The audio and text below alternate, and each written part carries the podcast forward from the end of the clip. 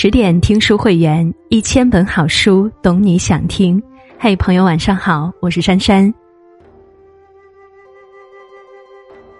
一个深秋的夜晚，月色融融，浔阳江边的芦花一片惨白。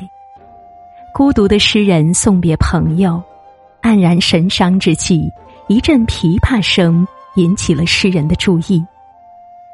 嘈嘈切切，珠落玉盘。诗人惊叹，在这穷乡僻壤，竟然还有技艺如此高超的琵琶女。了解到琵琶女的遭遇后，失落的诗人再也难掩内心的悲怆。同是天涯沦落人，相逢何必曾相识。他挥笔而就，写下了千古名篇《琵琶行》。《琵琶行》的问世，奠定了白居易在我国诗坛不可撼动的地位。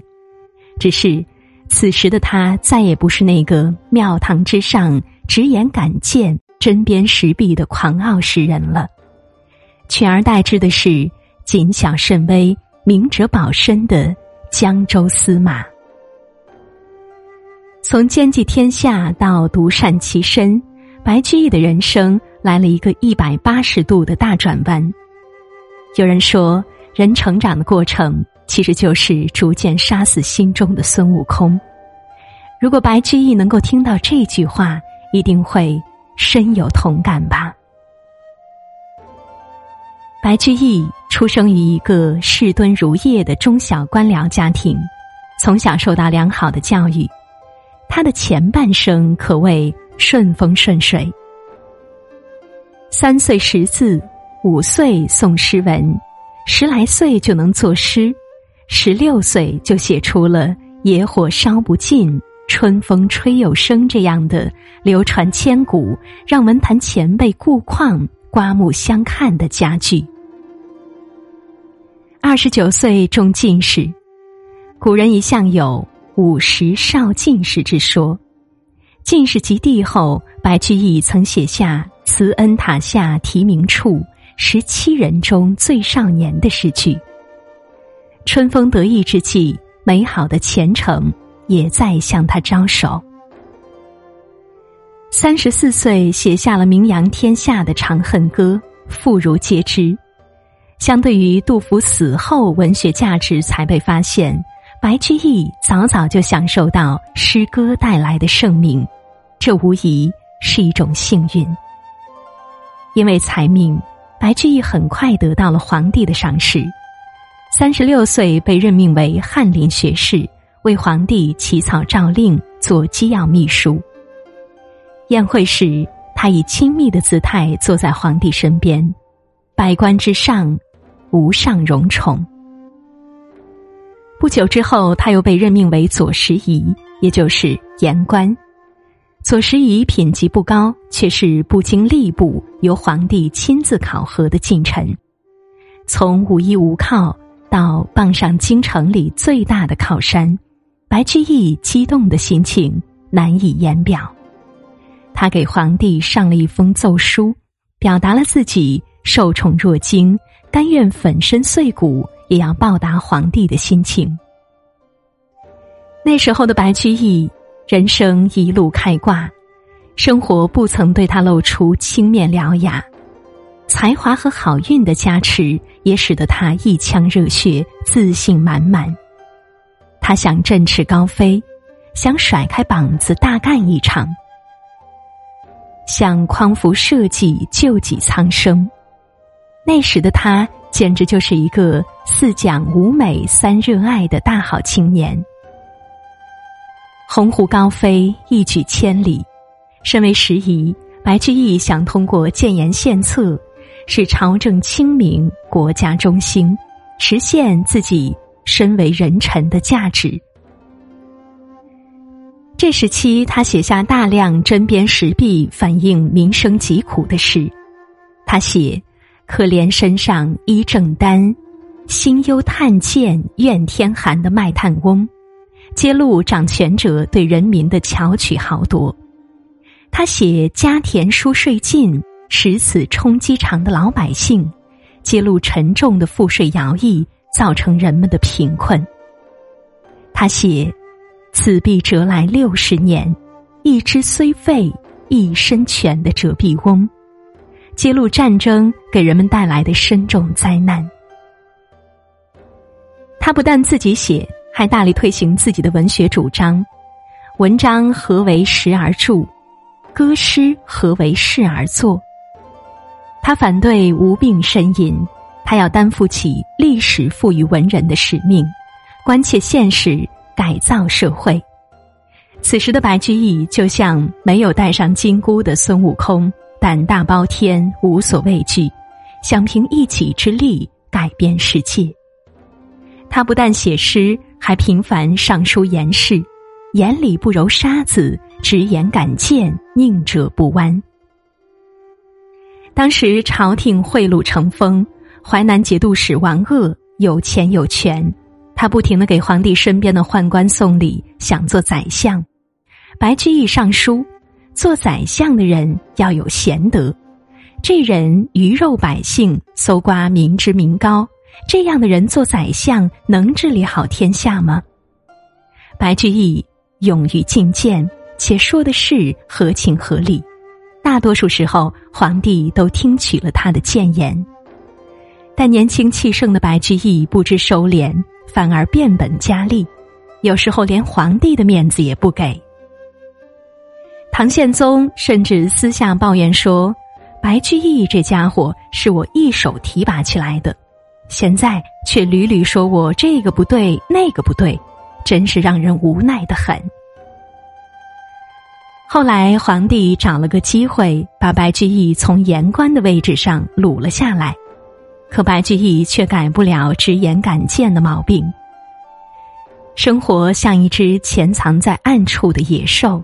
渐渐伸出利爪，伺机而动，而白居易却没有嗅到危险的气息。公元八一五年，一个晨曦微明的清晨，宰相武元衡在上朝的路上被刺杀身亡。消息传来，朝野沸腾，龙颜震怒。何人如此大胆，竟敢在天子脚下刺杀当朝宰相？唐宪宗下令严惩，可查来查去也没有找到幕后真凶，此事该怎么了结呢？文武百官惶惶然聚在一起，沉默不语。这时，白居易站了出来，他责怪办案官员办事不力，并要求追查到底，严惩凶手。其实。这些官场经验丰富的老臣们心里明白，宰相被刺杀背后的真相并没有那么简单。武元衡被召回长安，一个重要的使命就是削藩。当时藩镇节度使手中权力过大，不服从朝廷的调遣，这次削藩就是朝廷和藩镇之间的较量。这些大臣谁也不敢吭声。一方面避免成为下一个武元衡，另一方面，他们私下里也接受了各方节度使不少好处。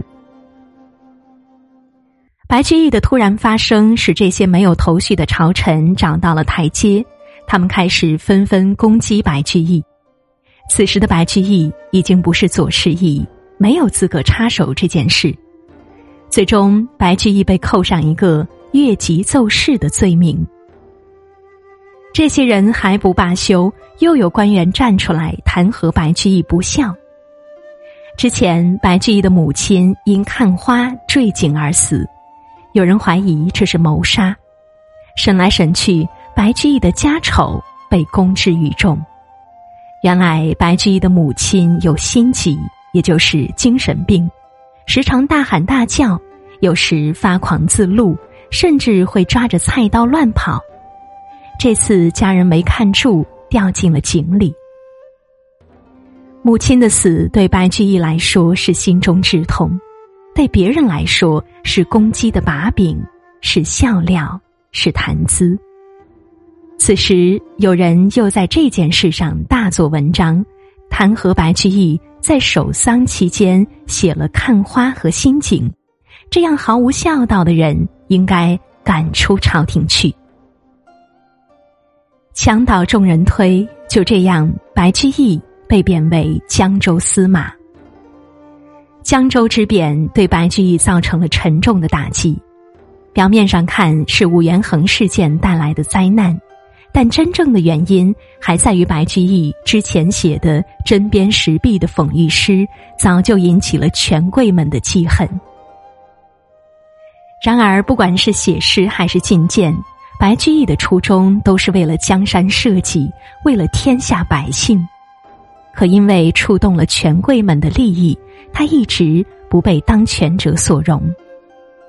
当朝的权贵一方面依靠白居易的声誉利用他，另一方面又无情的排挤他、打压他，无端被人陷害，伤疤无情被揭。当白居易带着官场泼给他的脏水来到江州时，他的内心懊恼不已，愤懑不平。这时的他逐渐意识到自己的渺小和现实的残酷。朝廷宦官专权，大臣内斗，皇帝不理政事，想凭一己之力匡扶社稷，使大唐恢复昔日的繁荣，无异于匹夫撼树。改变不了现实，只能改变自己。为了寻求内心的平衡，为了抚慰受伤的心灵，为了能够从容应对从庙堂到江湖的生活落差。白居易积极调整自己的心态，他表现的乐天知命，闲适恬淡。庐山脚下，他青山白发，纵情山水，广结好友，喝酒、学佛、写诗，成了他生活的主要内容。建功立业的梦，逐渐远了。以前的他宁愿得罪权贵。也要仗义直言。后来的他渐渐变得明哲保身，不问世事。与其和生活较劲，遍体鳞伤，不如学会接受现实，保全自己。那个天不怕地不怕的孙悟空，终于还是被生活戴上了金箍，在撞得头破血流之后，磨平了棱角，消融了豪情，学会了妥协。学会了收敛，学会了保全。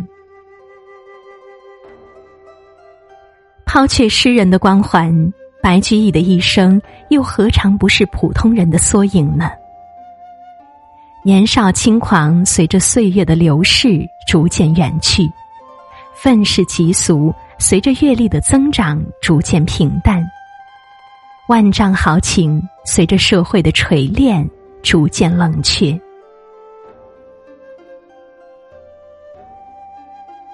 人到中年，发现很多事情的结局和我们当初的理想背道而驰。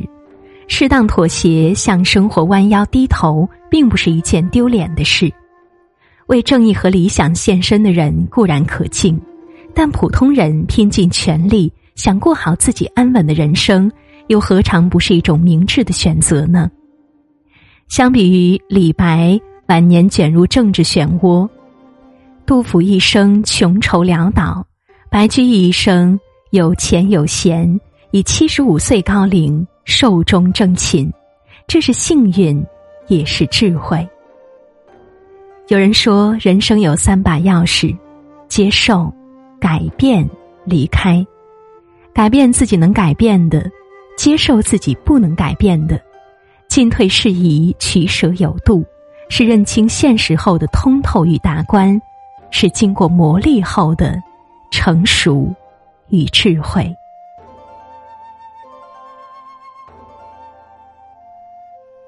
好了，朋友们，文章到这里就结束了。更多美文，请继续关注十点读书，也欢迎把我们推荐给你的朋友和家人，一起在阅读中成为更好的自己。